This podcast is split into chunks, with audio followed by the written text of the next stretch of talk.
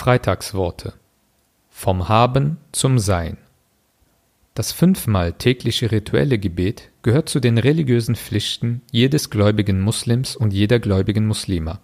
Es gilt neben dem Fasten, dem Zahlen der Armensteuer und der großen Pilgerfahrt nach Mekka als die Bestätigung und praktische Entfaltung des muslimischen Glaubensbekenntnisses der Shahada. Die Inhalte des Glaubensbekenntnisses, der Glaube an die Einheit Gottes, der Gesandtschaft des Propheten Mohammed und an die Wahrheit der vorislamischen Offenbarungen werden dadurch mit Leben gefüllt. Der Glaube wird somit durch die Ausführung der rituellen Pflichten praktisch gelebt. Von allen rituellen Pflichten fällt die Einhaltung des Gebets den meisten Musliminnen und Muslimen schwer. Was erschwert aber vielen Gläubigen, das Gebet jeden Tag pünktlich zu vollziehen? Ist es der Rhythmus, weil das Gebet jeden Tag fünfmal zu bestimmten Tageszeiten verrichtet werden muss? Ist es die Dichte unserer kostbaren Lebenszeit, die wir Gott schenken sollen?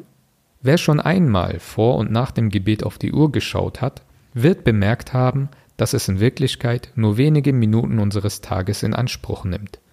Wenn wir es schaffen, fünfmal täglich für ein paar Minuten unsere E-Mails und unsere Social-Media-Accounts zu checken, dann sollte es doch ohne weiteres auch möglich sein, fünfmal täglich Gott rituell zu gedenken.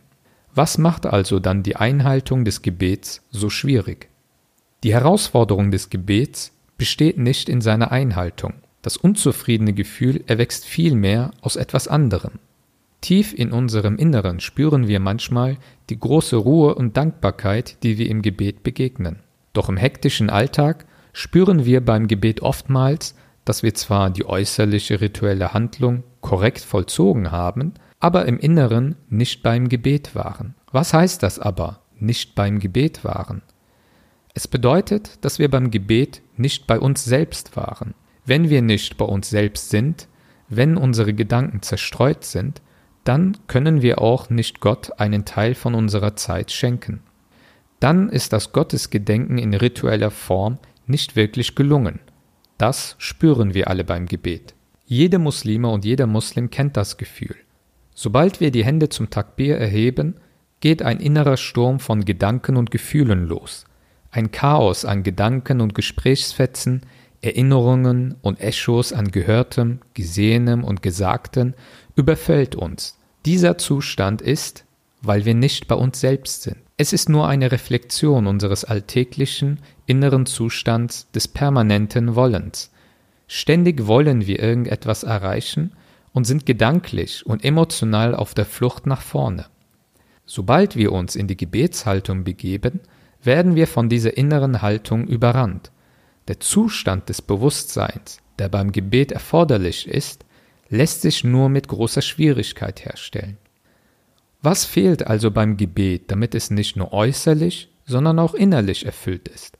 Es fehlt die Konzentration, vor allem auf sich selbst. Tiefe Konzentration erfordert eine ständige Übung.